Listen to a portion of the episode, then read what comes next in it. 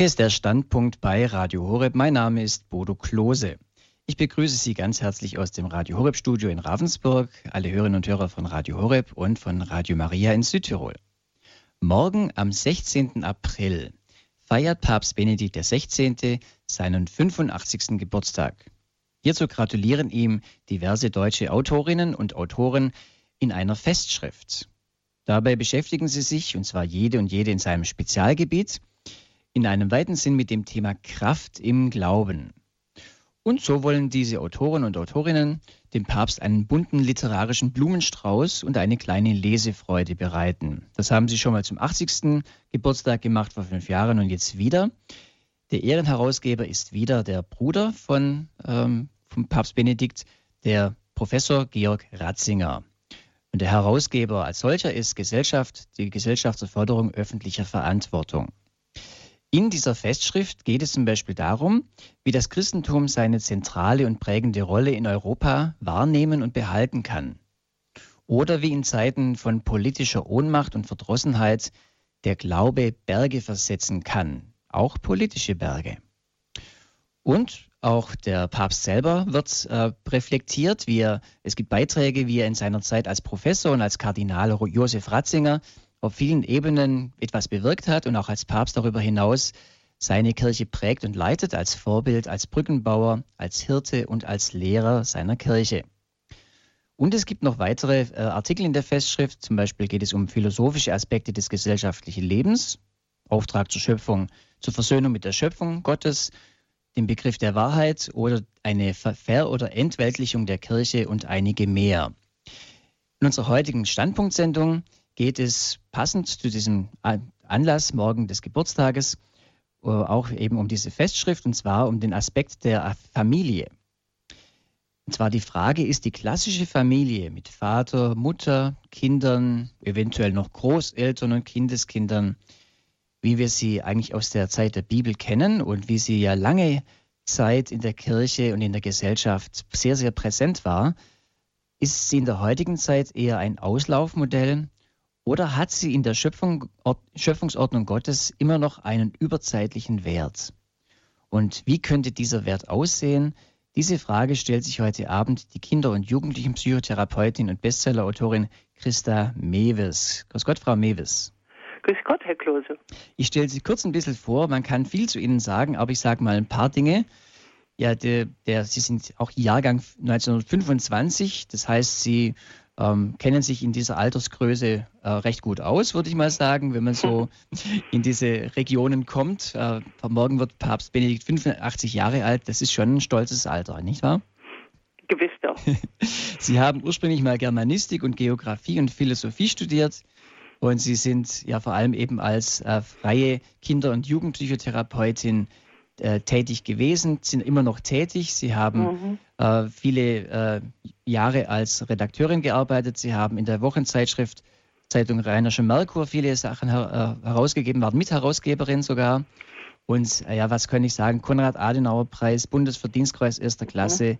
Ehrenmedaille des Bistums Hildesheim, großes Verdienstkreuz des Niedersächsischen Verdienstordens, Kulturkreuz des Gregoriusordens, viele Buchpublikationen und so weiter. Also ganz, ganz mhm. viele Dinge. Und von daher äh, denke ich, ist diese Festschrift in illustrer Gesellschaft verschiedener Professoren und Fachleuten. Ja, wie sind Sie aber persönlich drauf gekommen, sich an dieser Festschrift zu beteiligen, Frau Mewes? Nun, äh, das habe ich nicht programmiert, sondern ich bin dazu aufgerufen worden, bin dazu aufgefordert worden. Ich mhm. habe also lediglich äh, Zusagen brauchen gewiss in unserem weisen Pontifax als Quintessenz meine Ausführungen darzulegen, die ihm sicher auch schon bekannt sind. Aber ist es vielleicht doch spannend, dass es auch so etwas wie ein Unterlegtsein durch naturwissenschaftliche Forschung gibt, die ihm vielleicht, die ihn vielleicht auch interessieren könnte. Mhm. Also der Papst weiß viel, er weiß aber auch noch nicht alles. Und insofern könnte es auch für ihn wirklich eine kleine Lesefreude im Sinne einer Bereicherung sein, auch da nochmal hineinzulesen. Es ist ja nicht nur für den Papst diese Festschrift, die, kann ja, die können ja auch andere Menschen dann auch lesen, nicht wahr? Ja. Gut, Sie werden uns äh, heute Abend Ihren Standpunkt mitteilen. Sie sprechen für die Familie, für diese klassische Form der Familie und Sie belegen das auch mit äh, diversen ähm, wissenschaftlichen Dingen. Ja, und darauf sind wir schon gespannt, was Sie uns da äh, erzählen werden. Ich, Sie haben einen Vortrag vorbereitet und um diesen Vortrag darf ich Sie nun bitten, Frau Mewis.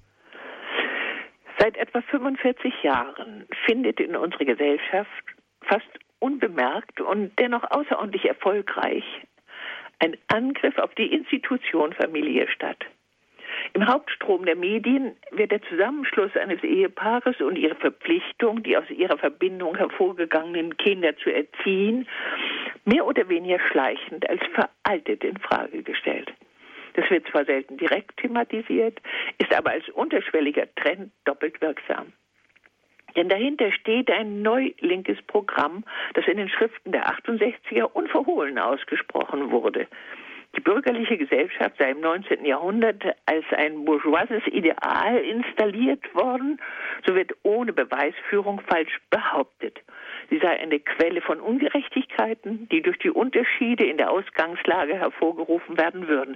Sie verursache unberechtigte Privilegien, sie müsse endlich zum alten Eisen geworfen werden und deshalb sei sie durch eine vom Staat getragene Kollektivierung der Kinder vom Säuglingsalter ab zu ersetzen, damit durch eine einheitliche Entwicklung eine gerechtere Gesellschaft zum Tragen kommen könne. Unermüdlich durch entsprechende tendenziöse Spielfilme auch, dann auch meistens einleuchtend, wird der Bevölkerung eine Befreiung von dieser muffigen, einengenden Norm eingeblasen und damit Unsicherheit in Bezug auf die Familie als eine erstrebenswerten Lebensform hervorgerufen. Der Zweifel beginnt Wirkung zu zeigen. Ist diese negative Einschätzung über das alte Familienmodell nicht vielleicht frischer Wind in forsch veränderter Zeit? Verursacht das neue Ziel einer Weltgemeinschaft, in der es Anlass zu wütendem Neid nicht mehr gibt, nicht vielleicht eine bessere Zukunft mit einer neuen allgemeinen Friedfertigkeit? Hat dieses doch so berechtigte Ideal nicht bereits die Vorstellung vom unaufgebbaren Wert der alten Familie aus den Angeln gehoben? Hat der 40-jährige Dauerbeschuss gegen die Ehe auf Lebenszeit mit dem Zusammenhalt blutsverwandter Familienmitglieder nicht bereits diese einst übliche Urform zum Einsturz gebracht? In den westlichen Industrienationen hat die Zahl der Scheidungen mit einer Vielzahl unmündiger Kinder, die so meist ihr Nest verlieren, bereits den Level von fast 50 Prozent erreicht. Die Zahl der Ehen ohne Trauschein als ein unverbindliches Miteinander der Paare ohne Familienbildung steigt ebenso kontinuierlich an, wie die Zahl der Eheschließungen ständig sinkt. Ist es deshalb nicht vielleicht der neuen Zeit gemäß und richtig, sich in aller Freiheit dem Trend anzuschließen? Beim Thematisieren solcher Fragen pflegen vor allem manche junge Frauen zu antworten, aber das machen sie doch alle. Dann kann das für mich doch nicht falsch sein. Familie ist eben nicht mehr in. Wozu habe ich meine Berufsausbildung gemacht? Ich gebe mein Kind in die Krippe. Die Erzieherinnen dort sind vom Fach. Sie vermitteln meinen Kindern Bildung. Mancher junge Mann fügt hinzu, wenn meine Frau auch gleich mitarbeiten geht, haben wir mehr Geld und können unseren Kindern später auch mehr bieten. Diese Herausforderung einer so nachhaltigen, grundlegenden Gesellschaftsveränderung steht heute im Raum. In aller Dringlichkeit vorab für Eltern, die eigene unmündige Kinder haben. Jedenfalls ist mittlerweile die einst übliche Selbstverständlichkeit der Eltern, dass ihnen die Hauptverantwortung bei der Kindererziehung obliegt, was ihnen sogar der Staat seit 1949 per Grundgesetz ausdrücklich zuschreibt, zu einem zweifelnden Konflikt geworden. Lässt sich die alte Familie überhaupt noch verteidigen? Daran besteht allerdings kein Mangel. Denn gerade in den vergangenen Jahrzehnten, in denen sie gemindert wurde, hat sie sich, wenn die Familienmitglieder zusammenhielten, in vielfältiger Weise bewährt. Darüber habe ich in diesem Sender Jahrzehnte hindurch viele argumentierende Sendungen gemacht. Heute, als Geschenk an den Papst zu seinem 85. Geburtstag, soll eine weitere, eine andere Argumentationskette versucht werden. Mir scheint, dass die biblischen Aussagen über die Empfehlungen der Ehe auf Lebenszeit und der familiäre Rahmen der Heilsgeschichte miteinander übereinstimmt, darauf hindeuten, dass hier durch die Schöpfungsordnung ein Fingerzeig von Gottes Willen vorliegt. Lässt sich Gottes Ziel mit der Menschheit, Liebe irdisch zu verwirklichen, nicht am besten in der Familie erreichen? Vermittelt der Schöpfer durch bestimmte Anlagen seines Geschöpfes Mensch nicht vielleicht sogar Anstöße dazu? Das soll heute Abend meine Fragestellung sein. Dazu haben mich vor allem die jüngsten Ergebnisse der Hormonforschung angeregt. Ergeben sich hier nicht Hinweise darauf, dass die Familie wirklich im Schöpfungsplan einen besonderen Stellenwert hat und dadurch in der Tat absolut unaufgebbar ist? Diese Aussage muss allerdings so lange eine Behauptung bleiben, solange sie sich nicht durch griffige Argumentation belegen lässt. Deshalb habe ich es mir in diesem Vortrag zur Aufgabe gemacht, als beweisende Hilfen folgende Aspekte in Anspruch zu nehmen. Erstens die 60-jährige Praxiserfahrung als Kinder- und Jugendlichenpsychotherapeutin. Zweitens faktische Bestätigungen durch Neurobiologie, Hirn- und Hormonforschung. Und drittens die Passungen biblischer Aussagen mit dem Modell Familie. Nur kurz die Bilanz aus der Praxiserfahrung.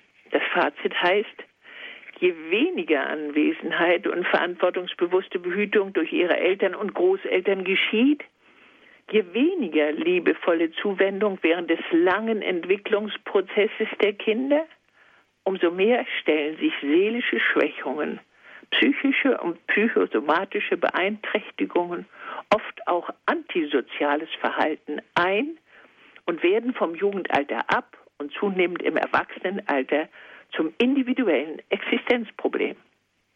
Je mehr opferbereite Bemühungen um Nähe mit den Kindern, je mehr konstantes Nest, ja, je mehr Erziehung in christlichem Geist durch die Familie, besonders auch durch das Zusammenhalten des Clans durch Notzeiten hindurch, umso häufiger entsteht seelische Gesundheit, umso eher kraftvolles Durchstehvermögen, umso mehr Glück, umso mehr steigern sich sogar Gesundheit und Lebenserwartung. Diese Bilanz ergibt sich vor allem auf der Basis eines verbindlich gelebten christlichen Wertsystems. In der jüngsten Zeit sind durch zusammenfassende Studien diese Gegebenheiten für die westlichen Industrienationen voll bestätigt worden. Aus diesen Erfahrungen ergibt sich, dass die biblische Empfehlung einer Erziehung der Kinder im Schutzraum des inkarnierten Gottes die Liebe zu Gott ebenso aufkeimen lässt wie die Liebe füreinander. In einer zusammenhaltenden Familie kann dieses Modell in einer verblüffenden Weise erfolgreich sein, wobei dazu gewiss tägliches Beten der Verantwortlichen als Voraussetzung unumgänglich ist. Nun zu den Bestätigungen durch Neurobiologie, Hirn- und Hormonforschung. Diese zuvor geschilderten Ergebnisse, die sich bei solchen Familien nicht selten mit Erfolg einstellen, haben heute aber eher ein Gemobbtwerden zur Folge, als dass sie berechtigte Nachahmung und Verbreitung erfahren. Zu mächtig ist der Sog des Mainstreams. Aber durch neue wissenschaftliche Forschungsergebnisse in der Neurobiologie, der neuen Hormon- und Hirnforschung bahnt sich eine Wende an.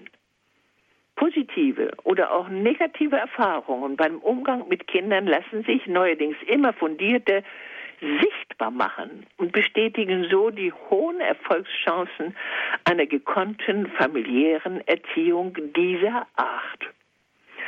Ja, eben mehr noch. Die neue Forschung unterstützt ohne jegliche Absicht in einigen Bereichen die Wahrheiten der biblischen Anweisungen und Aussagen, die für das Modell der christlichen Familienerziehung von erstaunlicher Relevanz sind. Fehlt sich womöglich der erfolgreiche Vorrang des Urmodells Familie als der Wille Gottes, als leise Vorgabe seines Plans heraus?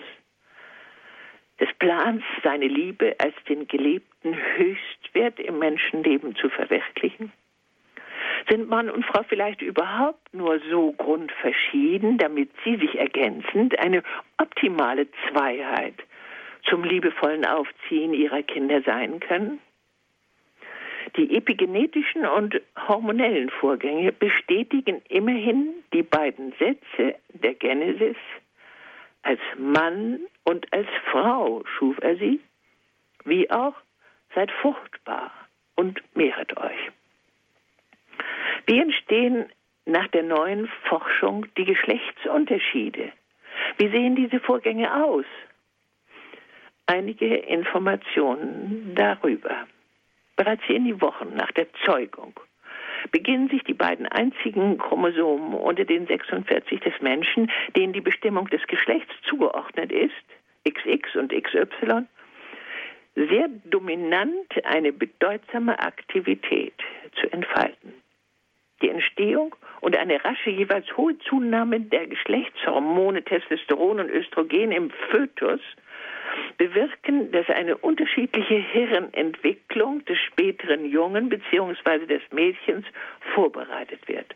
Zunächst wird vorab mit dem im Mutterleib vorhandenen Testosteron mit Hilfe eines allein diesem Vorgang dienenden Botenstoffes der Anti, des, des Anti-Müller-Hormons die Ausgestaltung des Hodens in Gang zu setzen gewissermaßen als unaufschiebbar Wichtiges längst vor der Hirnentwicklung, ja selbst vor der erst danach in Arbeit genommenen weiteren Ausgestaltung des XX-Chromosoms, das weibliche Entwicklung in Gang setzt.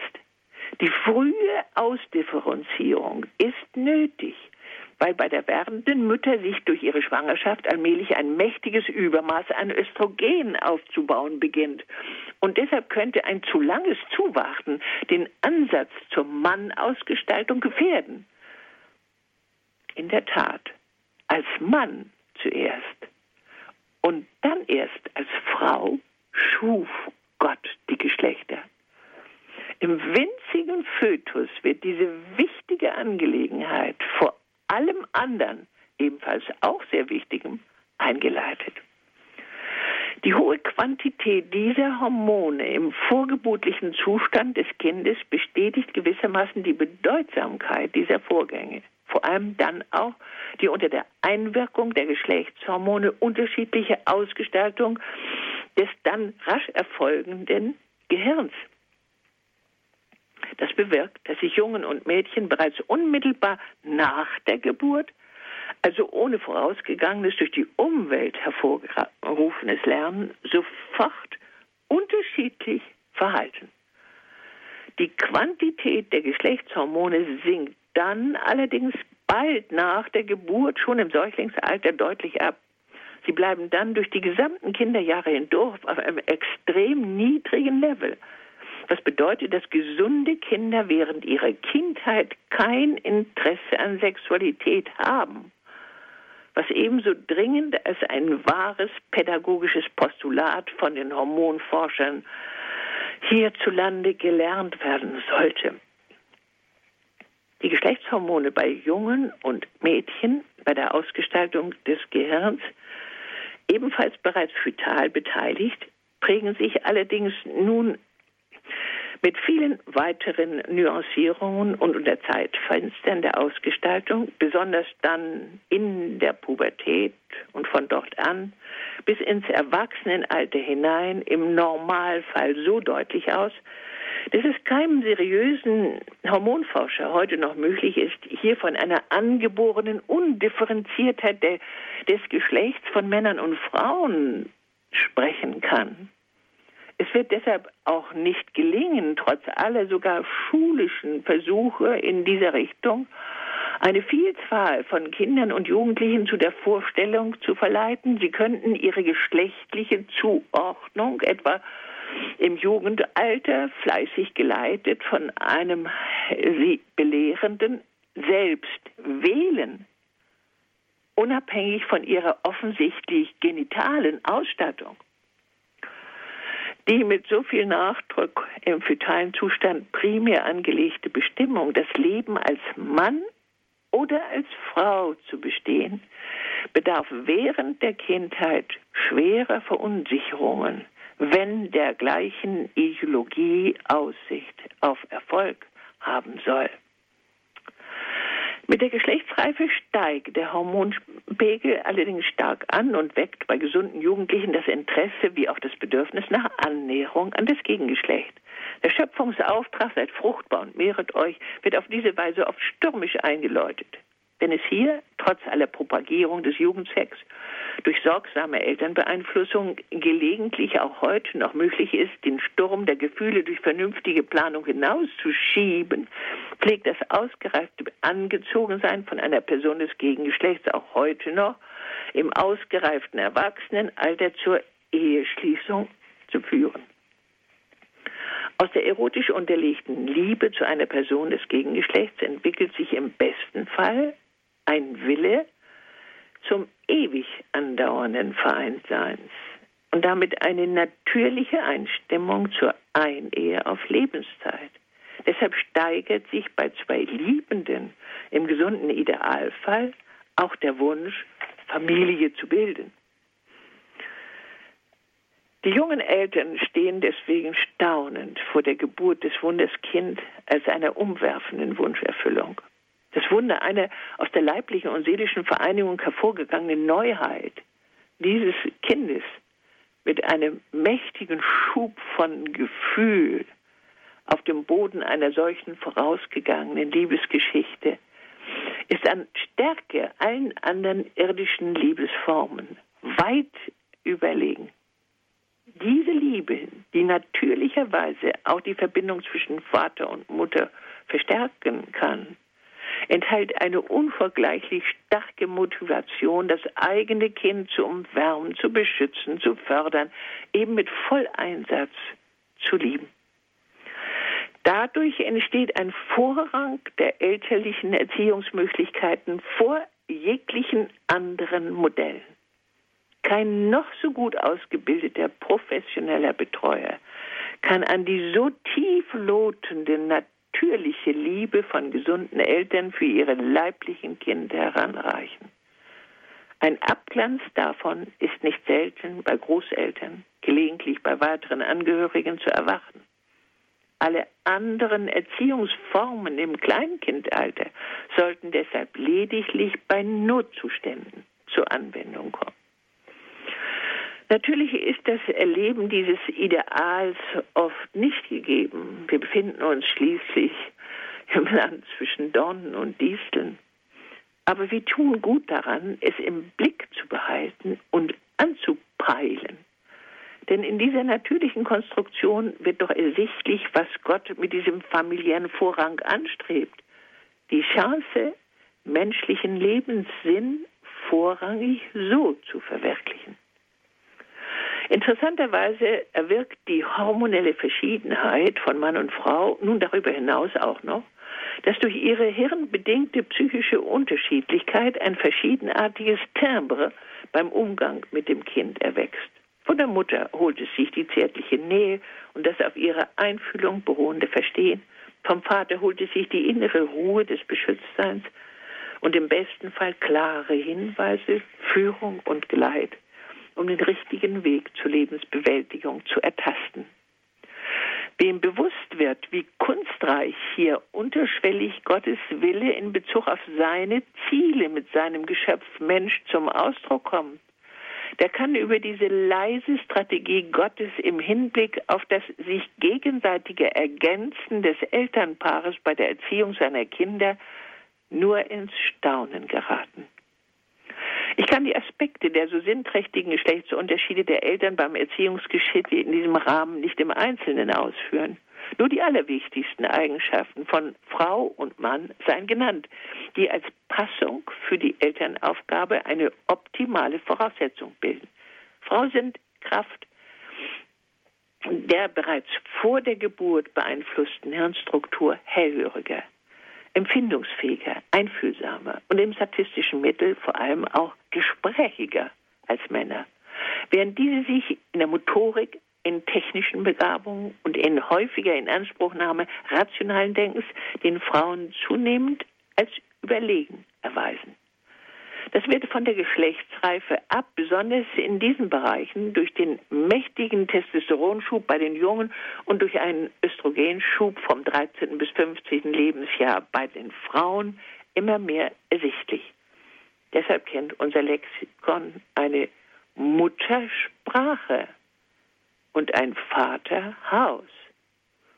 Jungväter entwickeln deshalb nach der Geburt ihres ersten Kindes häufig den starken Impuls, der jungen Familie Raum zu schaffen, um ihr Schutz zu geben. Ist diese männliche Begabung und diese dahinter aufleuchtende Funktion als Familienvater die Ursache dafür, dass es männliche Studenten sind, die Abschlüsse auf den technischen Hochschulen im Maschinenbau und Elektrotechnik zu 99 Prozent im Verhältnis zu 1 Prozent der jungen Frauen machen? Sollen die Männer durch die technische Begabung auf die Idee kommen, für die Familienmütter mit ihren kleinen Kindern ein Dach über ihrem Kopf zu schaffen? Interessanterweise haben die Frauen eine für die mütterliche Erziehungsfunktion ebenso wichtige Hirnausstattung. Die Ausbildung zum Dolmetscher wird in hohen Prozentsätzen von Frauen bestückt. In anderen nicht hormon- und herrenbedingten Bereichen treten so markante Unterschiede keineswegs auf. Noch einmal, sind diese geschlechtsspezifischen Unterschiede vielleicht überhaupt nur angeborenerweise vorhanden, weil sie für die elterliche Erziehungsarbeit zur Vervollständigung der kindlichen Entfaltung so wichtig sind? Dass das Kind speichert seine Muttersprache bereits im ersten Lebensjahr in sein Gehirn ein. Längst bevor sein erst im zweiten Lebensjahr funktionsfähig werdender Kehlkopf ist befähigt, allmählich und immer mehr zu sprechen. Die seiner Mutter beim Umgang mit ihm im ersten Lebensjahr abgelauschte Muttersprache kann es erst dann in sein eigenes Sprechvermögen umsetzen. Je mehr die Mutter, je mehr vor allen anderen Personen sie mit ihrem Baby schwatzt, umso größer erweist sie später dessen Wortschatz. Mit heller Stimme muss das sein. Deshalb also ist das weibliche Gehirn mit einer größeren Sprechfülle ausgestattet und mit hellem Klang. Dem Vater fällt entsprechend seiner größeren motorischen Ausstattung spontan anderes ein. Er turnt und balgt viel eher mit seinen Kindern herum und orientierende Wegweisung erwarten die Kinder von ihm, je älter sie werden. Weitere Ergebnisse der Hirnforschung sind nicht weniger wichtig. Sie bestätigen zum Beispiel den Psychoanalytikern, die das seit Freud schon immer behauptet haben, dass die ersten drei Lebensjahre von grundlegender Bedeutung seien für spätere seelische Gesundheit ebenso, wenn hier unangemessen verfahren wird, wie seelische Schwäche oder gar Krankheit des Menschen im Erwachsenenalter. Denn in der Säuglingszeit konstituiert sich nun einmal das menschliche Gehirn und zwar nicht einfach so, sondern durch die Erfüllung zielgerader, zunächst allein biologisch erscheinender Erwartungen des Babys an seine Umwelt und deren Erfüllung durch die das Kind Pflegenden. Offenbar, weil hier so viele Gefahren im Hinblick auf eine trübe Lebensstimmung drohen, wenn das Baby unzureichend gepflegt wurde, wird die Mutter unter der Geburt ihres Kindes zusätzlich sogar auf Mütterlichkeit geradezu programmiert.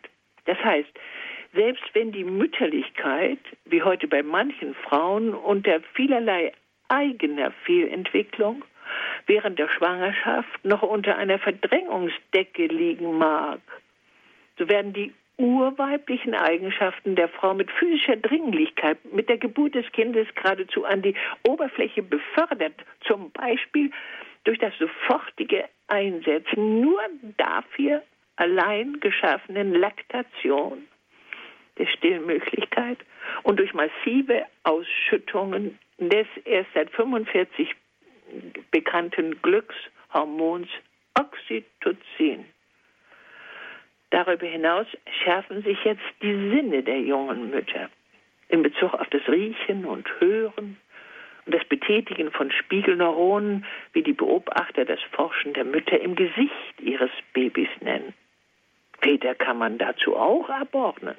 Eine Ausschüttung von Oxytocin erfolgt, wenn auch in geringeren Mengen, sogar bei ihnen, wenn sie ihrer Frau tapfer bei der Geburt des Kindes zur Seite standen. Und sie geben sich heute ja auch bereits viel Mühe, dabei anwesend zu sein. Und bei ihnen entstehen aber durch die Geburt ihrer Kinder im besten Fall vor allem eben jene beschützenden Impulse, von denen ich schon sprach. Mit dem Wachsen eines Schubs von Verantwortungsbewusstsein für Mutter und Kind, wenn sie seelisch gesund sind.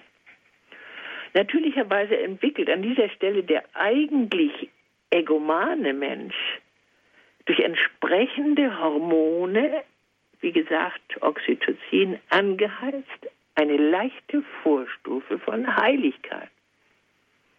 Seine Liebe zum Kind schürt seine bisher wenig verwirklichte Opferbereitschaft. Er hält den unentgeltlichen Fulltime-Job durch, trotz vielerlei Schlafentzug. Väter und Mütter wachsen dadurch, dass ihnen dieses hilflose Bündel anvertraut wird, jedenfalls wenn sie seelisch gesund sind, über sich selbst hinaus. Zu welchem Ziel? Nun, das ist klar. Objektiv zunächst nach den strengen Regeln von Naturgesetzen und mit Zeitfenstern versehen, die der Hirnentfaltung entsprechen, soll sich tief in den Kopfcomputer des Neugeborenen die entsprechende Software einnisten. Durch ständig wiederholte vollkommene Sättigung, das ist unabdingbar, entwickelt das Kind in seiner ersten Lebenszeit das sich tief in sein limbisches Hirnsystem einprägende Gefühl, satt zu werden. Liebessatt. Liebessatt zu werden ist das erste, wichtigste positive Lebensgefühl. Auf diese Weise ein voller Seelenbrunnen zu sein im späteren Alter ist die entscheidende Voraussetzung, selbst später Liebe austeilen zu können und dadurch ein erfülltes Leben zu entfalten. Wenn hier meist durch verheerende Unwissenheit der beratenden Umwelt diese Prägung auf Zufriedenheit und seelische Stabilität ausbleibt, entsteht die Gefahr, dass der Mensch lebenslänglich in der Tiefe seiner Seele ein ungesättigter und damit oft ein unersättlicher bleibt. Ein nach dem gesättigten Frieden weiter unermüdlich suchenden, suchenden, ja, denn er weiß ja nicht, was er sucht. Wie nah ist dann die Sucht vom Überfressen bis zum Alkohol? Wie groß die Gefahr der Depression, der demnächst zweithäufigsten seelischen Erkrankung in den Industrienationen? Danach, wenn der Gesichtssinn sich gebildet hat, erobert der Säugling in seiner sogenannten Starrphase das Gesicht derjenigen, die ihm sein Überleben garantiert, die Mutter. Und damit prägt sich in das sich gerade in seiner Grundstruktur entfaltende Gehirn das Gefühl des Vertrauens in den anderen ein, das Gefühl beheimateter Verlässlichkeit. Damit entsteht die Möglichkeit, es später überhaupt mit irgendwelchen nicht verwandten Personen zu wahren sich auch Fremden anzuvertrauen, eben Bindungsfähigkeit, die wichtigste Eigenschaft, um später Ehe durchhalten zu können. Aber wenn an dieser Stelle alles mögliche Fremde auftaucht, fremde Gesichter, immer neue, immer andere, wenn die Mama plötzlich weg ist, dann prägt sich in deinem Gehirn eben Angst, ja im Grunde Todesangst, von Mama verlassen zu sein ein, untermischt mit der Angst vor dem Fremden, ein ihn dann oft lebenslänglich beherrschendes Misstrauen, sodass der Endstand Single-Schicksal heißt in lebenslänglicher Vereinsamung. Als Kind bleibt ihm im Kindergarten und Schule zwar nichts anderes übrig, als sich anzupassen, doch ihm fehlt das Sensorium und das Maß, mit den anderen zurechtzukommen. Es drängt sich taktlos auf oder zieht sich enttäuscht zurück. Denn sein so tief eingeprägtes Defizit aus der ersten Lebenszeit kann später dann kaum jemand füllen.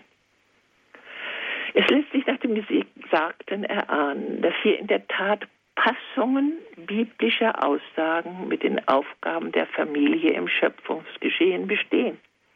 Traurige Schicksalsprägungen sind unserem Gott gewiss nicht genehm. Aber er hat den Menschen auf Freiheit der Entscheidung hin angelegt. Eben deshalb unterliegt er in dem unendlich wichtigen Stadium der Herrenentfaltung, in dem so folgenreiche seelische Verletzungen möglich sind, besonders die frühe Kindheit mit dieser Fülle physischer hormoneller Hilfen, die es den Erziehenden eher ermöglichen, das Bedürfnis zu lieben und geliebt zu werden nicht zu verdrängen. Deshalb empfinden Mütter, wenn sie einen Säugling an der Brust haben, was dieser braucht. Das ist, wie gesagt, ihre Nähe, ihr Sättigen, ihre Ansprache, ihre Zärtlichkeit. Denn genau dadurch sprießen die Synapsen seines Gehirns, sodass es mit diesen ebenso wie mit Nervenzellen so gefüllt wird, dass ihm im Alter von etwa drei Jahren das Rüstzeug zur Sprache, zur Intelligenzentfaltung, zur Liebesfähigkeit, zur Gemeinschaftsfähigkeit und zu neugieriger Bereitschaft, das Leben zu erobern, zur Verfügung steht so gehalten, so umliebt, so am besten lange gestillt, sind Kinder infolgedessen besonders lernbereit und Durchhaltefähigkeit während ihrer langen Beschulung, was zum Beispiel häufig trotz aller Uninformiertheit immer schon in den zielgeraden Schulerfolgen jener ältesten Kinder in der Geschwisterreihe sichtbar geworden sind. Das ist statistisch mittlerweile auch vielfältig belegt worden, weil die junge Mutter sich mit ihrem ersten Kind meist viel sprechend, viel ihm zuwendend beschäftigt hat. Warum also fangen wir nicht an, diesen Wunsch nach optimalem Gedeihen, das jedes gesunde Elternpaar will, als ein Sanierungsprogramm so laut zu verkünden und einzufordern, dass daraus massive Unterstützung für junge Mütter abgeleitet werden, damit endlich mehr Chancen entstehen, dass durch vielfältige aktive Unterstützung der Mütter eine große Zahl von Menschen ihr genetisches Optimum erreichen können, ohne von seelischen Defiziten daran gehindert zu werden. Nicht studierte Nannies im Schichtwechsel sind hier also als das optimale Grundkonzept für den Homo sapiens gefragt, damit er die Kraft zum Menschsein entfaltet. Durch die Liebe von Mutter und Vater zu den ihnen von Gott anvertrauten Kindern, Liebe zu wecken, ist die entscheidende Elternaufgabe, von Gott so und nicht anders erdacht. Deshalb werden Jungen und Mädchen schon im vorgeburtlichen Zustand auf diese von Gott als so zentral wichtig eingeschätzte Aufgabe hormonell vorgeprägt, zum Zweck der Entfaltung eines mütterlichen und väterlichen Typus, damit vor allem gemeinsam durch die optimale Erfüllung ihrer Elternaufgabe die zentrale Verwirklichung des Plans Gottes mit der Menschheit vollzogen werden kann. Der Nachwuchs des Homo sapiens braucht die sich einander ergänzende Elternliebe, wenn er sich zum kultivierten, liebevollen Exemplar Mensch entfalten soll. Kinder brauchen also beides. Mutterliebe in Gestalt von aufmerksamer Wachheit, leiblicher Wärme, tränkender Sättigung, nimmer wieder Geduld. Kinder brauchen Vaterliebe in Gestalt von großmütiger Stärke, konsequenter Grenzsetzung, Schutzbereitschaft und tapferem, vorbildlichen Verantwortungsbewusstsein. Das alles wird den Geschlechtern in wunderbar kunstvollen, nach Geschlechtern differierenden Vorgaben für diese Aufgabe letztlich, wenn auch leise, zur Verfügung gestellt. Weil der mit all seiner Natur beschwerte Mensch von sich aus zu schwach ist, von sich selbst abzusehen und der Liebe zu den anderen und zu Gott den Vorrang zu geben. Deshalb schuf Gott als Voraussetzung dazu die Einbettung des Kindes in die Familie. Deshalb muss das Kind in der Prägungsphase der Hirnkonstituierung Liebe erlebt, Liebe gefühlt haben, um seine Chancen zu späterer Lebenserfüllung zu erhöhen. Gottes Ziel die Verwirklichung der Liebe in der Schöpfung kann so am ehesten vorbereitet werden. Die jetzt erforschten geschlechtsspezifischen Vorgaben einer auf Liebe gepolten Elternschaft, zunächst füreinander und dann mit leidenschaftlichem Eifer auch für ihre Nachkommen, werden heute also nachhaltig durch Naturwissenschaft bestätigt. Der unaufgebbare Sinn von Familie kann dem Menschen Kraft der kognitiven Möglichkeiten seines Hirns als gewichtiger Schöpfungsauftrag sogar erkennbar werden. Es kann ihm verstehbar werden, dass seine wie bei den Tieren biologisch angelegte Geschöpflichkeit Kraft der in sein Gehirn eingewobenen Vorgaben Gottes eher aus der Dominanz seiner Biologie, seiner Natur zur Dominanz einer Liebe kommen kann und soll, so wie Christus uns das vermittelt und zu erkennen erleichtert hat, nämlich die Überwindung der Dominanz des Fleisches, wie das heutige Evangelium heißt, durch ein Wiedergeborenwerden aus Wasser und dem Geist einer Liebe, die von opferbereiter Liebe gestützt durch den Heiligen Geist getragen wird. Wer oder was verhindert, dass auf dem Boden dieser altneuen Erkenntnisse brauchbare Anleitungen und Konzepte entwickelt werden und der Familienfeindlichkeit in unserer Gesellschaft Widerstand entgegengesetzt wird. Unabdingbar müsste die Dominanz vom atheistischen Ideologien gebrochen werden. Sie haben längst ihre Unbrauchbarkeit, eine sogar immer wieder schon in der Geschichte erwiesen, so zum Beispiel die marxistische Idee, Angleichung aller an alle zu erwirken, mit Hilfe einer Erziehung im Kollektiv statt in der Familie, in dem versucht wird, die herausragende nach Rasenmähermanier zu stutzen, um auf diese unzureichende, erfolglose Weise absolute Gerechtigkeit in der Gesellschaft zu erreichen. Das Angefressensein vom Neid, der Urversuchung des Menschen, ist die Ursache dieser kaum ausrottbaren Ideologie. Eine zerstörerische Wirkung hat ebenfalls bereits der Feldzug der militanten Feministinnen gezeigt, die der Frau zur Macht über die Männer zu verhelfen suchen. Das muss als ein für die Frau selbst am meisten schädlicher Aktivismus erkannt werden, dass die Schlange den Nachkommen der Eva in die Ferse stechen wird, wie uns Gott bereits in der Genesis zuruft, müssen wir heute durch Männenschicksal, durch Massenabtreibung und Geburtenschwund erleiden. Aber wir haben auch von unserem Herrn gehört, dass die marianische Frau mit Hilfe der Erde, sprich ihrer Natürlichkeit, dem alten Drachen den Kopf zertreten wird. Das könnte zur Hoffnung werden durch Christianisierung der jungen Frauengeneration. Deshalb sollte unsere auf Fehlwege schon so weit fortgeschrittene Familienpolitik keine Mitläufer mehr finden.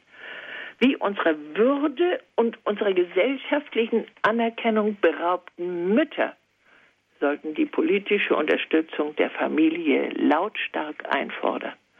Wir Christen sind dazu da, uns für Gottes Willen einzusetzen und seinem Willen entgegenstehendes abzuwehren.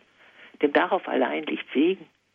Die Wahrheit über die Entfaltungsbedingungen des Menschen wird sich durch einen neuen, demütigen, christlich fundierten Menschengeist wie auch durch die fortschreitende Wissenschaft Gehör verschaffen. Denn auf ihrer Seite liegt die Wahrheit.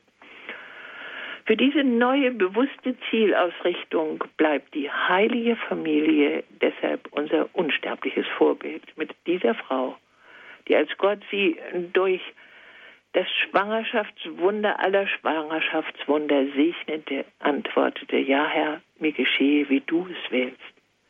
Mit dieser Mutter aller Mutter die durch ihr absolut sicheres Gefühl in der Liebe des Vaters zu stehen, ihr Gottvertrauen in all die unausdenkbar schweren Entscheidungen einbringt, so wird sie bis unters Kreuz zum unsterblich tröstenden Halt für uns alle, mit einer Hoffnung auch auf den Zuspruch dieser makellos rein gebliebenen Magd, die seitdem als Himmelskönigin mit uns und für uns seufzt und wirkt heilige Familie auch durch das unsterbliche Vorbild des Ziehvaters, der, nachdem er etwas mühsam gelernt hat, dass er in die Verantwortung gerufen ist, die Sache in seine Hand nimmt.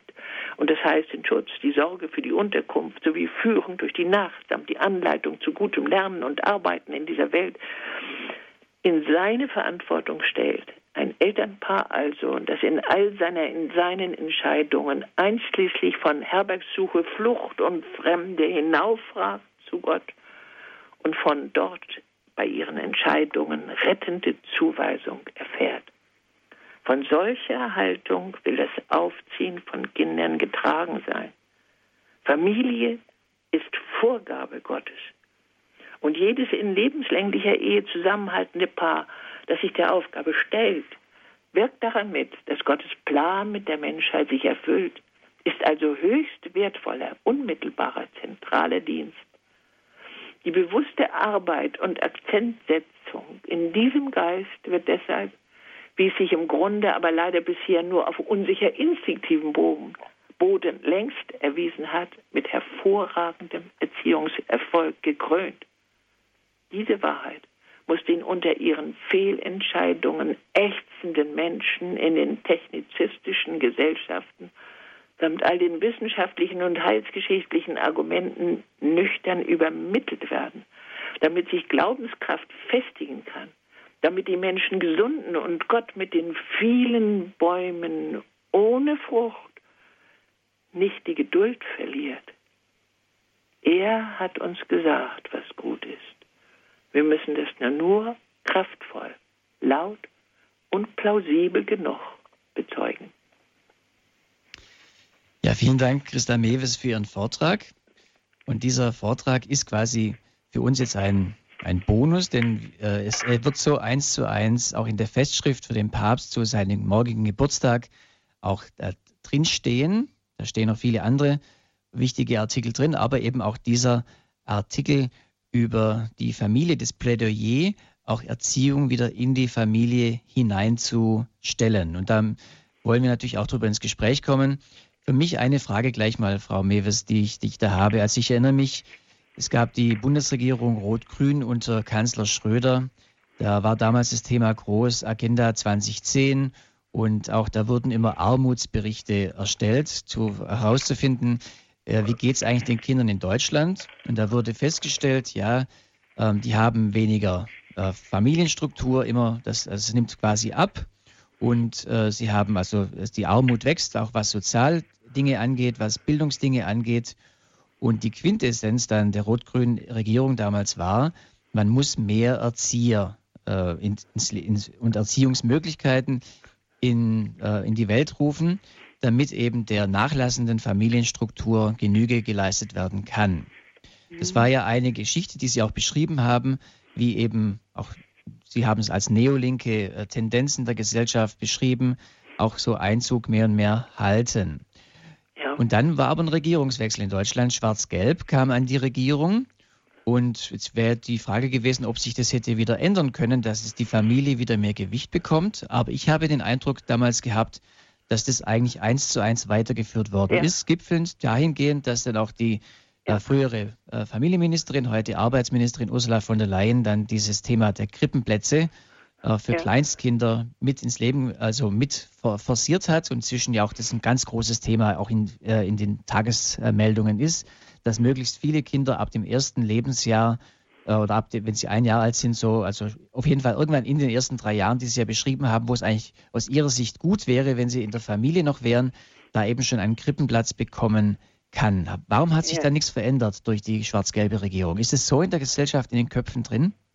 Ja, vor allen Dingen, weil sich ja nun nicht nur in Europa, sondern auch in den, in den USA, also in all diesen technizistischen Gesellschaften, wie ich das immer nenne, ja gar nicht nach den Kindern gefragt wird, nach, nach den Objekten, die, um die es hier doch gehen muss, sondern es wird danach gefragt, wie man in möglichst kurz, in möglichst kurzer Zeit die optimalen Möglichkeiten in der Wirtschaft bewirkt.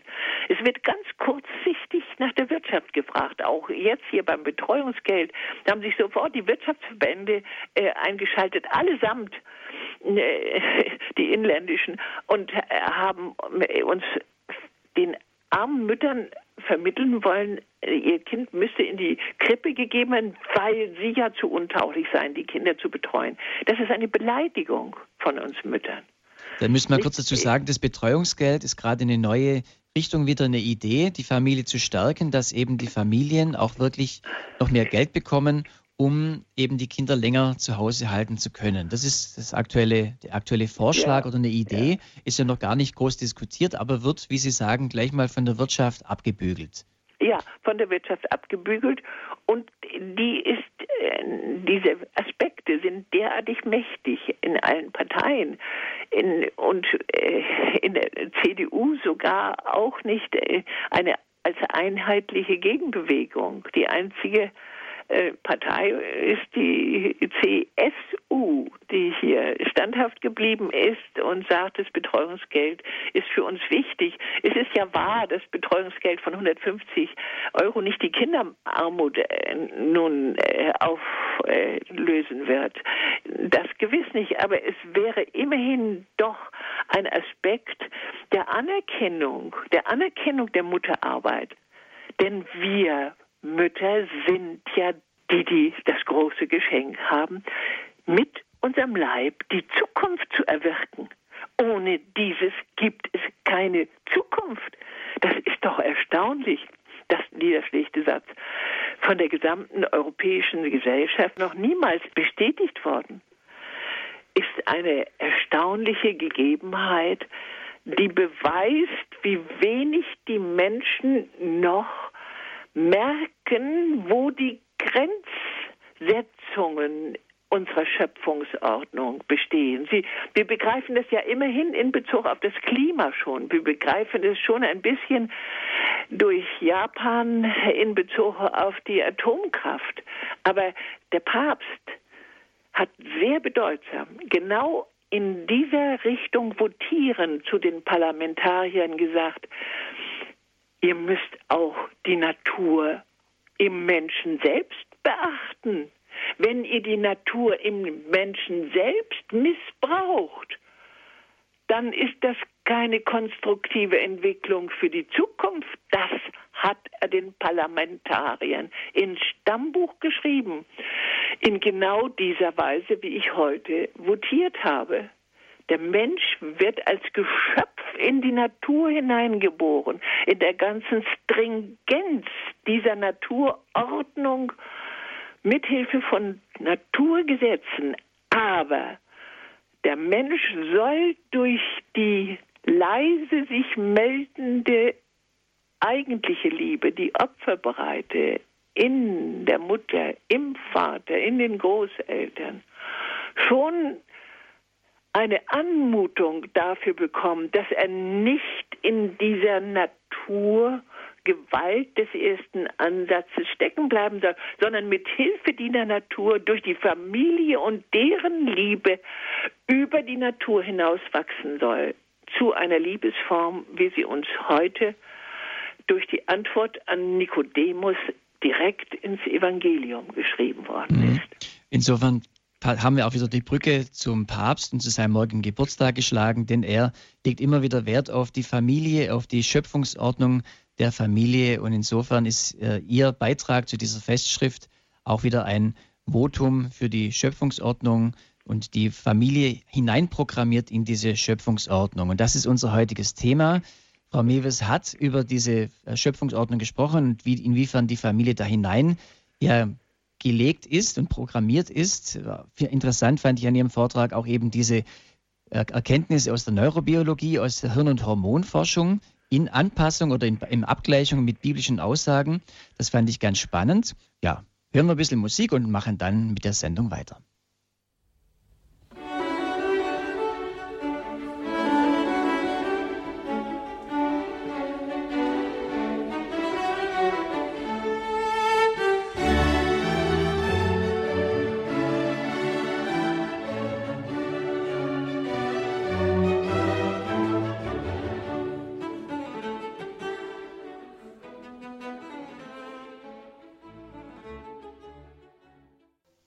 Sie hören Radio Horeb, Ihre christliche Stimme. Heute den Standpunkt mit dem Thema Die Familie in die Schöpfungsordnung programmiert. Mein Name ist Bodo Klose und ich bin im Gespräch mit Christa Mewes. Sie ist Kinder- und Jugendlichenpsychotherapeutin und Bestsellerautorin und sie hat auch einen Beitrag geleistet zu der Festschrift anlässlich des 85. Geburtstages von Papst Benedikt XVI. Ja, wir sind jetzt mitten im Thema drin und wir haben eine Hörerin, die Frau Müller aus München. Grüß Gott. Guten Tag, ich hätte eine Frage. Diese Defizite, die Sie jetzt angesprochen haben, die sind ja zum Teil auch in den Eltern noch drin. Wenn die Eltern zum Beispiel die äh, eigenen Eltern verloren haben durch Krieg oder Tod im Kindbett oder wie auch immer, äh, ist es dann so, dass die nächsten Generationen das automatisch mit aufsaugen, diese Defizite? Oder wie, wie äh, kann man das sehen? Ja, Sie sprechen ein sehr wichtiges, ein sehr bedrängendes Thema an. Vor allen Dingen die Epigenetiker haben hier äh, durch äh, ihre eigene Forschung hier ja zu Neues äh, Hinhören äh, geradezu aufgerufen. Sie haben dieses bestätigt, was wir früher einfach nur aus den Erfahrungen, die wir machten. Ich bin ja jetzt im 88. Lebensjahr und habe also gewissermaßen äh, eben fast ein, ein ganzes Jahrhundert äh, in meinem Erfahrungsgut.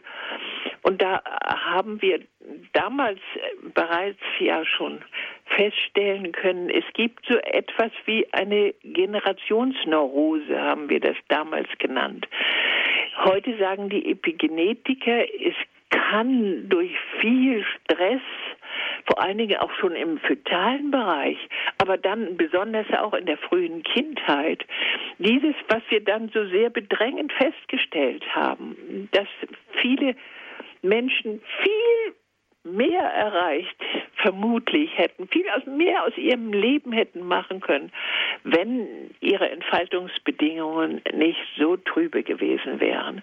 Und dann haben wir ja eben auch noch festgestellt, dass die ganze Geschichte jetzt, die Entfaltung des Menschen durch seine Kindheit hindurch, darüber hinaus auch noch eine Angelegenheit ist seines ja einer Grenzüberschreitung der natürlichen Notwendigkeiten. wir gehen ja mit unseren Welpen, äh, müssen wir äh, so umgehen, dass sie nicht neurotische Hunde werden. Dazu sind äh, die Hundezüchter verpflichtet.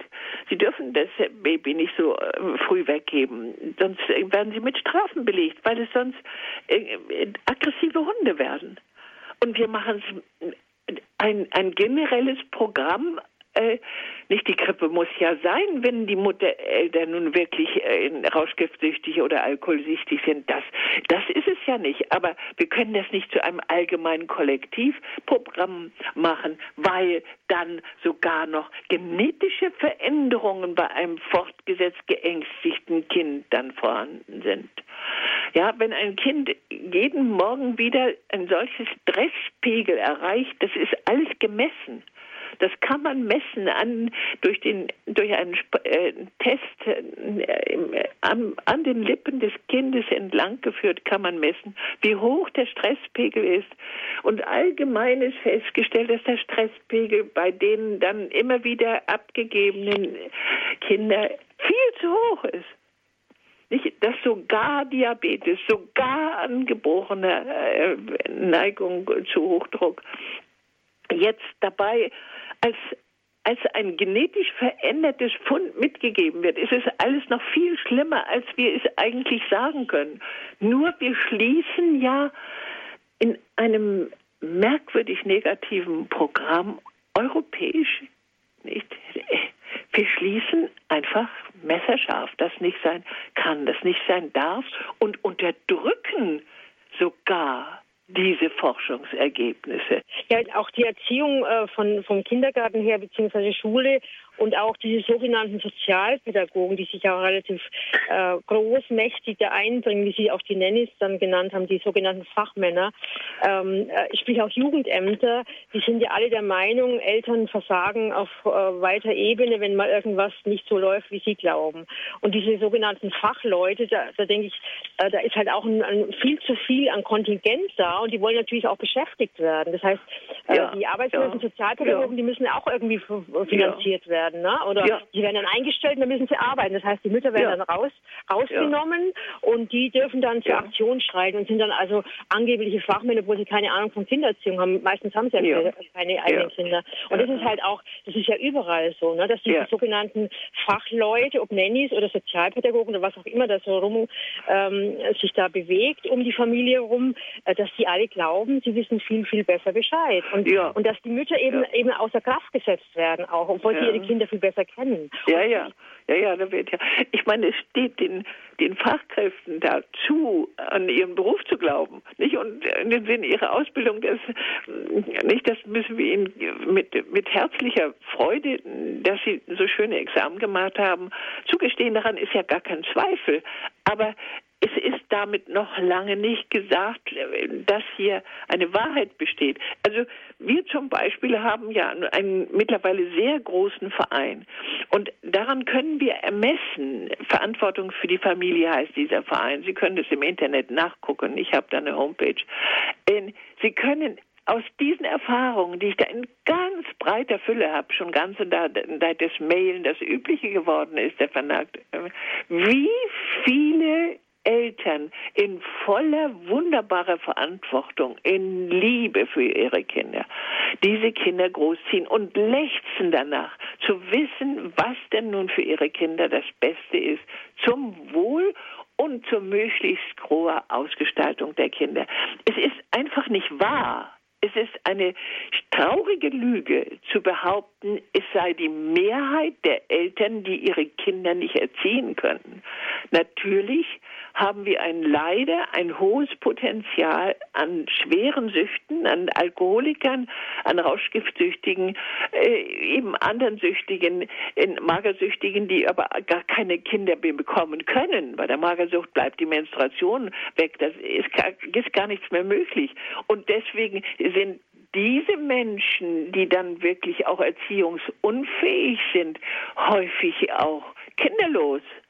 Also hier ist einfach eine Schieflage in der Argumentation. Es ist nicht wahr. Es ist ja, es ist eine Beleidigung. Alle Eltern in meinem Umfeld, die nun auch diese guten Erfahrungen haben, indem sie eben wirklich auch die Grenzen dessen, was an Freiheit als Eltern möglich ist, beachten und wissen, hier dahinter steht ein, ein Gesetz, ein Gesetz der Natur, die von Gott geschaffen ist, ein Gesetz äh, ja des Ziels der Liebe von unserem Gott steht dahinter. Ja, vielen ja, Dank, Frau Müller, für Ihren Anruf, dass Sie das Thema mit eingebracht haben. Unsere nächste Hörerin ist die Frau Sommer aus München. Grüß Gott. Ja, grüß Gott beieinander. Vor allem grüße ich die Frau Miebes ganz, ganz herzlich. Äh, ihre Bücher kenne ich. Ich habe aber jetzt ein privates Problem.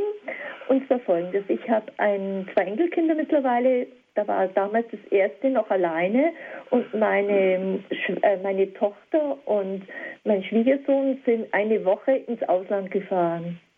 Ähm, der Junge war zwar vorbereitet, war zwei, drei Viertel alt damals. Wie, wie alt war er genau? Zwei, drei Viertel Jahre. Ja. Ja. Und hat es aber bis heute nicht verkraftet. Ich sehe es deshalb so, weil er wirklich wegen jener Kleinigkeit Weinen anfängt. Das kann also wirklich ganz was Minimales sein. Das ja. hat er vorher überhaupt nie ja. gehabt. Ja. Er kam dann ein halbes Jahr später in den Kindergarten und da durfte die Mutter also wirklich äh, wirklich, die musste ganz, ganz pünktlich da sein, sonst gab es sofort Tränen. Und ja. einmal hatte eine Mutter gesagt, ich habe deine Mama fahren gesehen. Dann ist er zusammengebrochen. Ja. Er dachte immer, sie fährt wieder weg. Und wie, wie sie heimkam von der Reise, da hat er beide nicht angeschaut. Er hat sie auch nicht ja, angesprochen. Ja, ja, ja, ja, sie rächen sich auch. Ja, ja. ja, er durfte in dieser Woche auch nicht mit den Eltern telefonieren. Die, äh, damals die Schwiegermutter wollte das so, weil sie Angst hatte, er macht ja da natürlich ein großes Gezetter. Mhm. Und jetzt haben wir das Problem natürlich, ähm, mhm. hat mittlerweile ein Brüderchen, der sehr robust ist, Gegenteil ja. von ihm, ja. auch nicht so hochsensibel wie er ist. Ja, ja, ja. ja und äh, ich weiß jetzt ehrlich gesagt nicht genau, wie man da vorgeht, um dem Kind diese Urangst, die er ja wahrscheinlich verspürt hat, wieder einigermaßen die Bahnen zu lenken. Wie alt ist er denn jetzt? Jetzt ist er sechs, er wird jetzt sieben. Ist er schon eingeschult? Schon eingeschult. Und wie ging das? Das erste halbe Jahr äh, war nicht so gut. Er wollte keine Hausaufgabe machen, hat auch ein bisschen Bedenken ja. gehabt, weil er so weit weg ist von der Mama, wo es ja. nicht weit ist, weil es Nachbarort ist.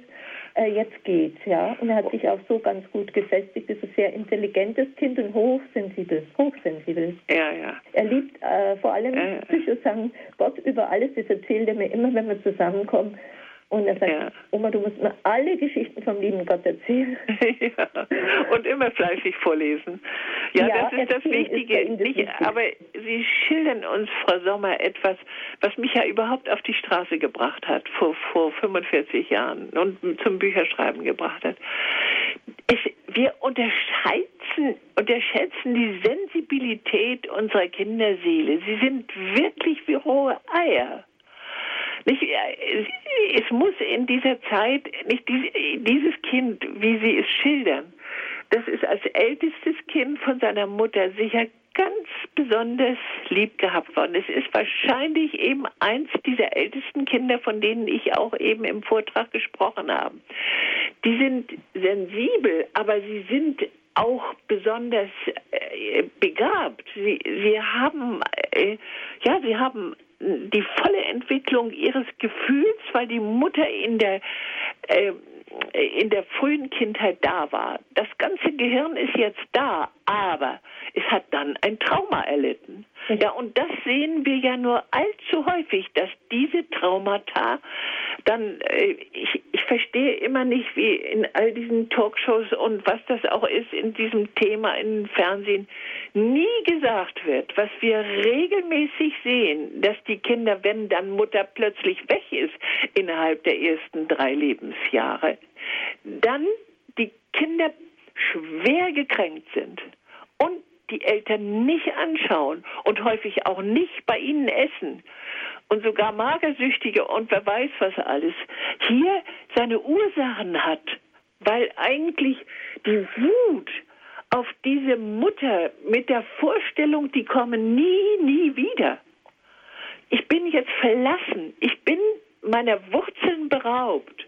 Das ist ein Trauma, das dann eben so hineinwirkt ins Erwachsenenalter. Aber ich will Ihnen den Mut nicht nehmen. Wir machen ja auch die Erfahrung, er hat sich ja schon sehr gebessert. Er geht immerhin schon zur Schule.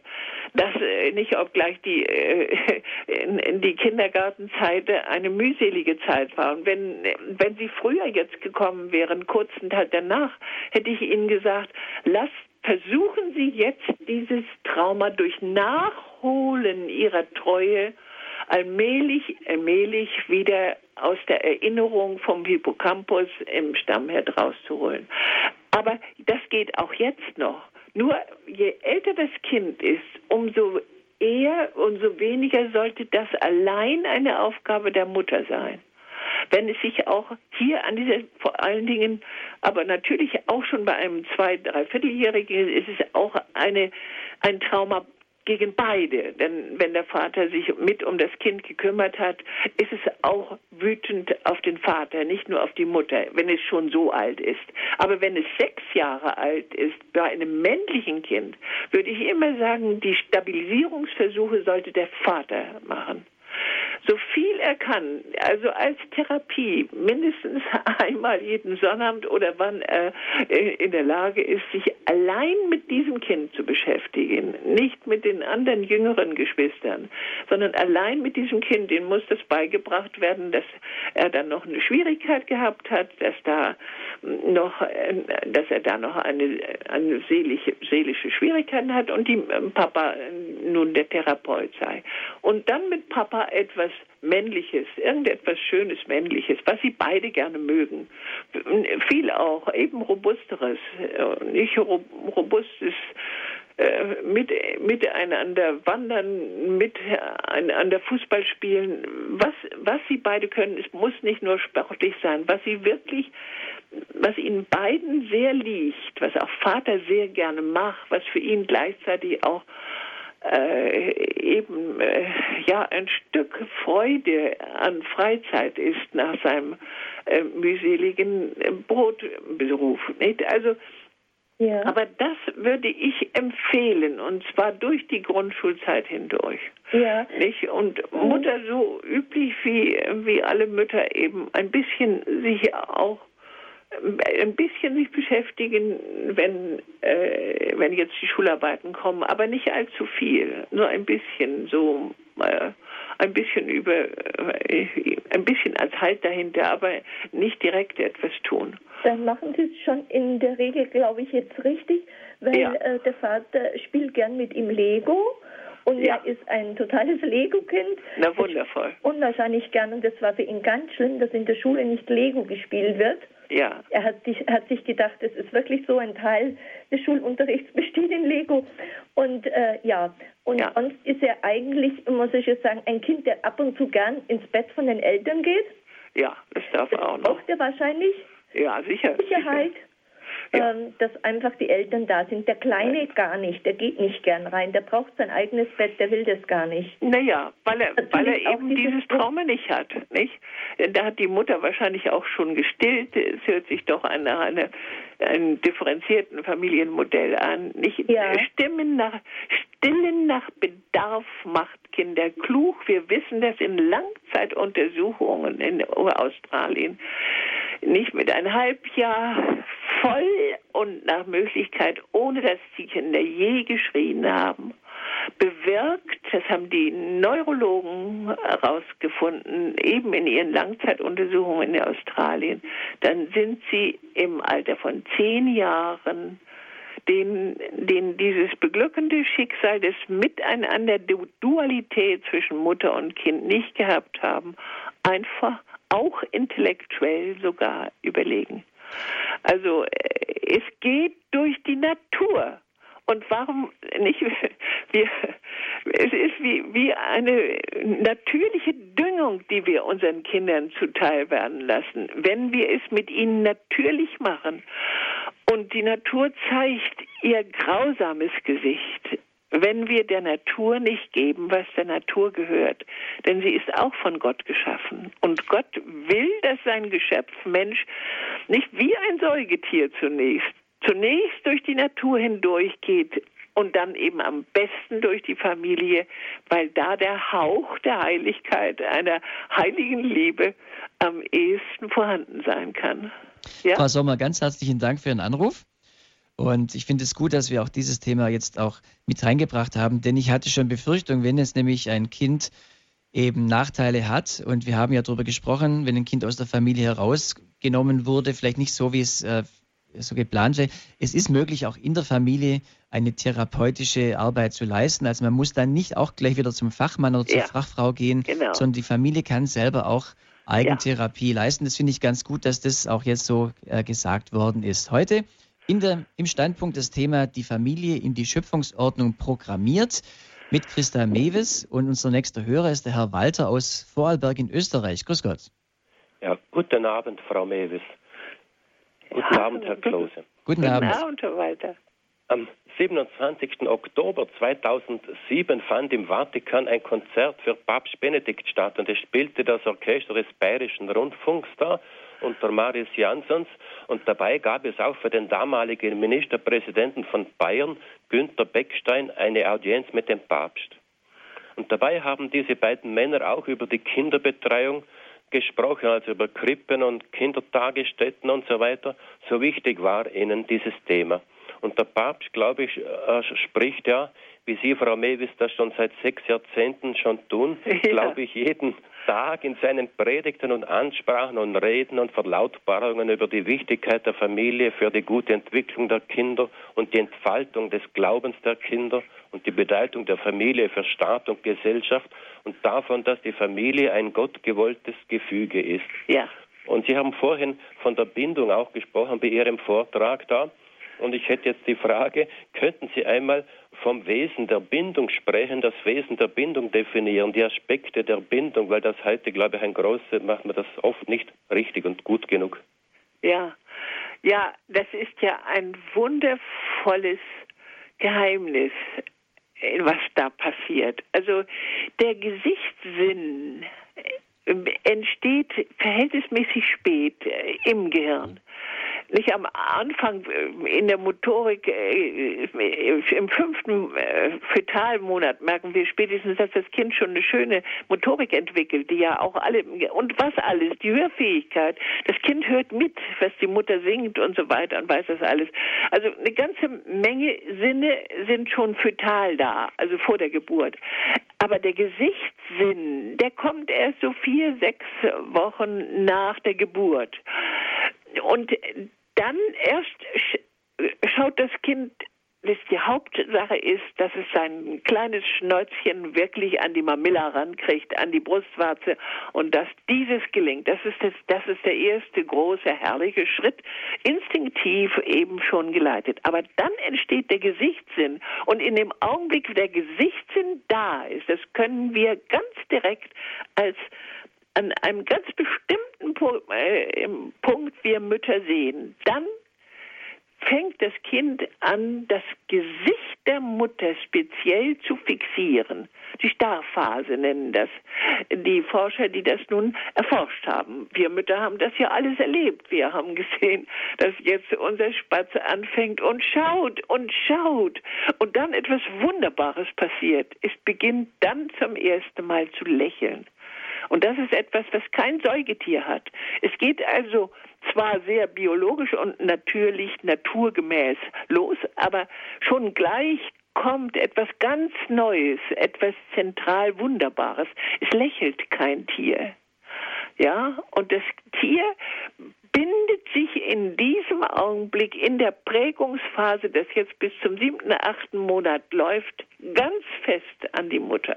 Das ist die Prägungsphase auf Bindung. Das ist nun wirklich so erforscht von einigen meiner Kollegen, die sich denn die direkt an mich angeschlossen haben, zum Beispiel das Ehepaar Professor Grossmann in Regensburg das haben wir 1964 zum ersten Mal ausgebrütet.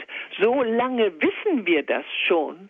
Ich bin davon überzeugt, dass es Gott so wichtig ist, dass die Wahrheit über die Entfaltungsbedingungen des Menschen in den Griff genommen werden, um daraus ein Gefährte Gottes zu werden. Denn das Tollste, Herr Walter, das muss ich Ihnen jetzt erzählen, dieses erste, die Bindungsfähigkeit entsteht durch den dualen Bezug zwischen Mutter und Kind. Daraus erweitert sich dann nachher die Bindungsfähigkeit.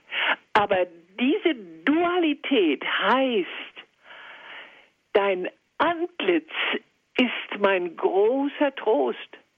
Dein Antlitz ist meine Sicherheit. Und wonach sehnen wir uns doch, wenn wir dieses Abenteuer des Lebens durchgestanden haben?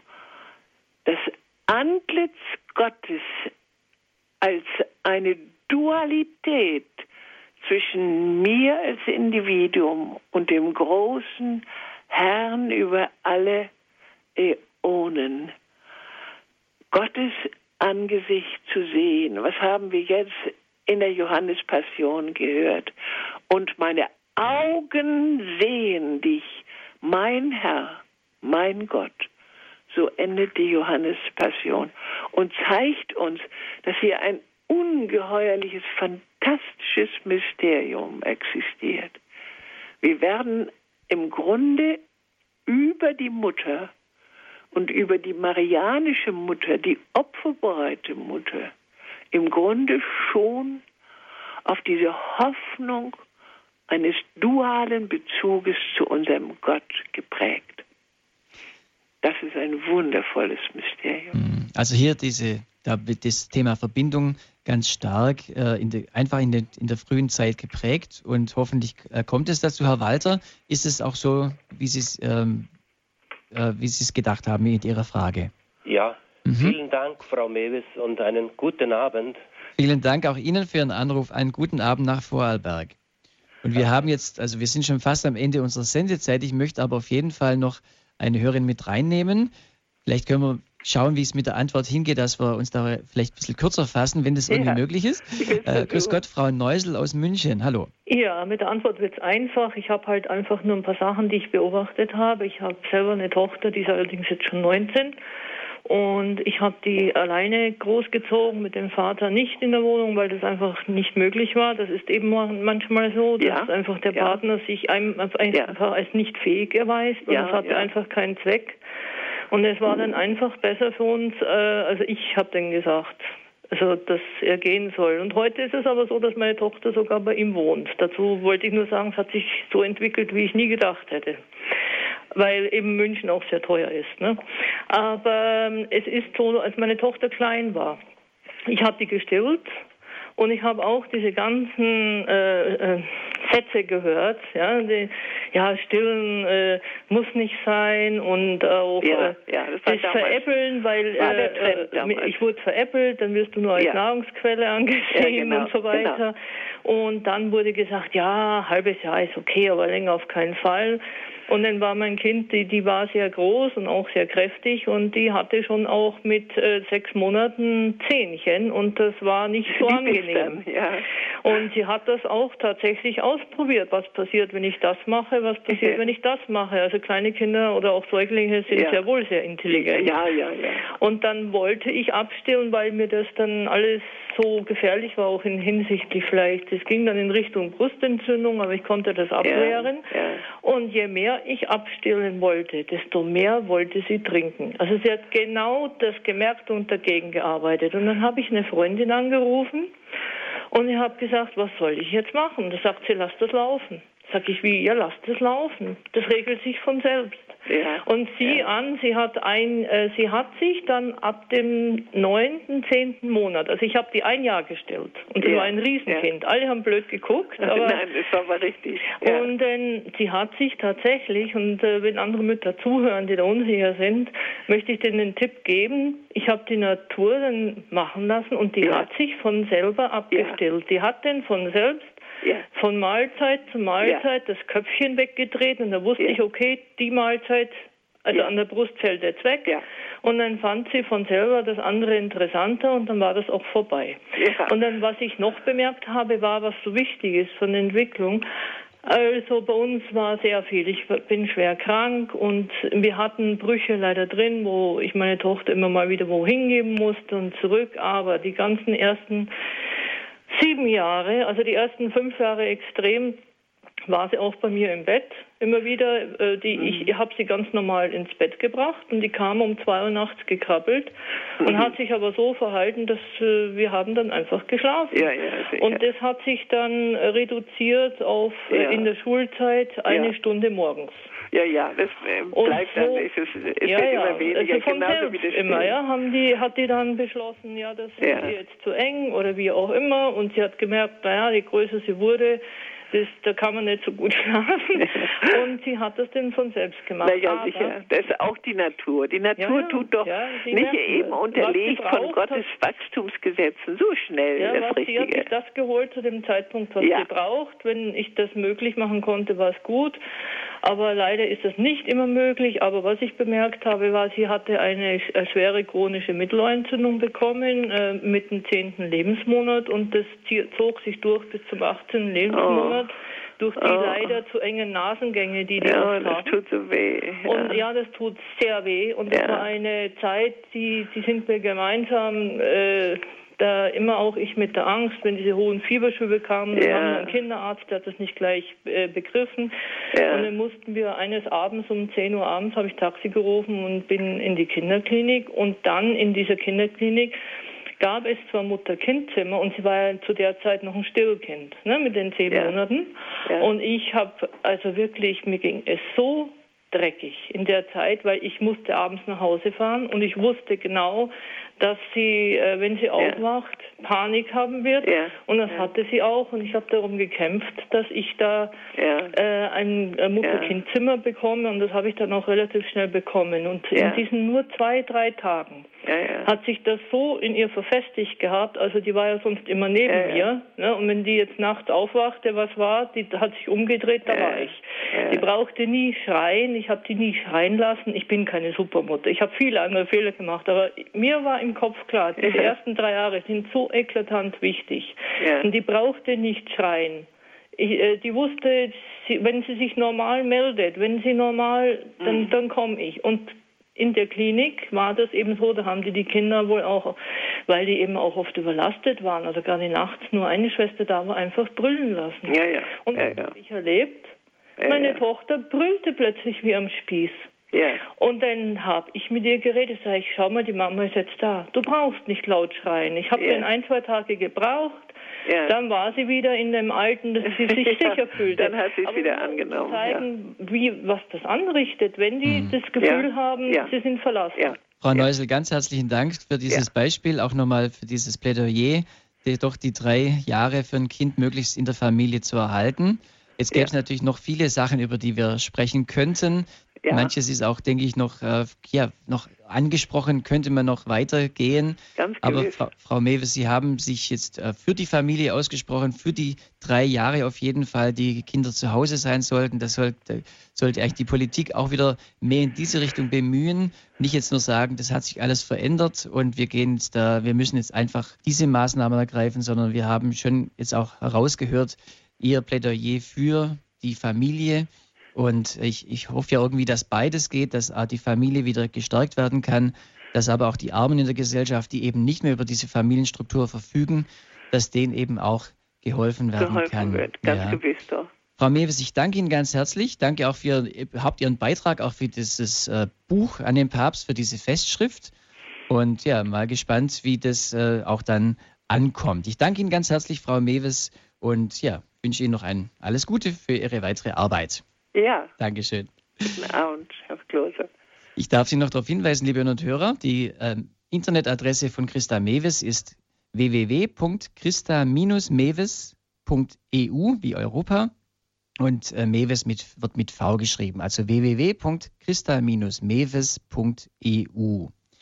Ich darf Sie darauf hinweisen, dass, dieses, dass diese Festschrift Ende April dem Papst übergeben wird, also noch nicht morgen an seinem Geburtstag, sondern ähm, im Laufe des Aprils wird sie übergeben und dann ist sie auch beziehbar, aber nicht über den normalen Buchhandel, sondern man kann sie bestellen und diese Adresse können Sie dann auch äh, erfragen beim Hörerservice von Radio Horeb. Ähm, die Telefonnummer des Hörerservices ist, wenn Sie mitschreiben wollen, 08323 9675 110. Wenn Sie außerhalb von Deutschland anrufen, dann wählen Sie bitte 0049 8323 9675 110. Der Hörerservice ist für Sie da zu den üblichen Tageszeiten während der Wochentage. Wenn Sie diese Sendung noch einmal hören möchten, dann können Sie sie gerne bestellen beim CD-Dienst von Radio Horeb. Da waren ja sehr viel auch inhaltliche Dinge drin, sehr geballt, äh, die Frau Mewes vorgetragen hat. Und wenn Sie sagen, ich möchte lieber eine CD haben und nicht so sehr die Festschrift kaufen, die vielleicht auch ein bisschen Geld kostet, dann äh, können Sie gerne ein CD bestellen beim, beim CD-Dienst von Radio Horeb. Das ist folgende Telefonnummer 08323 9675 120. Oder Sie hören im Internet nach unter www.horeb.org, dort unter Podcast, den, die heutige Standpunktsendung noch einmal zum Nachhören. Ja, ganz herzlichen Dank, dass Sie dieser Sendung zugehört haben. Ich darf mich von Ihnen verabschieden. Mein Name ist Bodo Klose und ich hoffe, dass wir im Sinne dieser Idee, dass die Familie in dem Schöpfungsplan Gottes, in der Schöpfungsordnung Gottes programmiert ist, auch Ihnen etwas Gewinnbringendes vermitteln konnten. Vielen Dank fürs Dabeisein.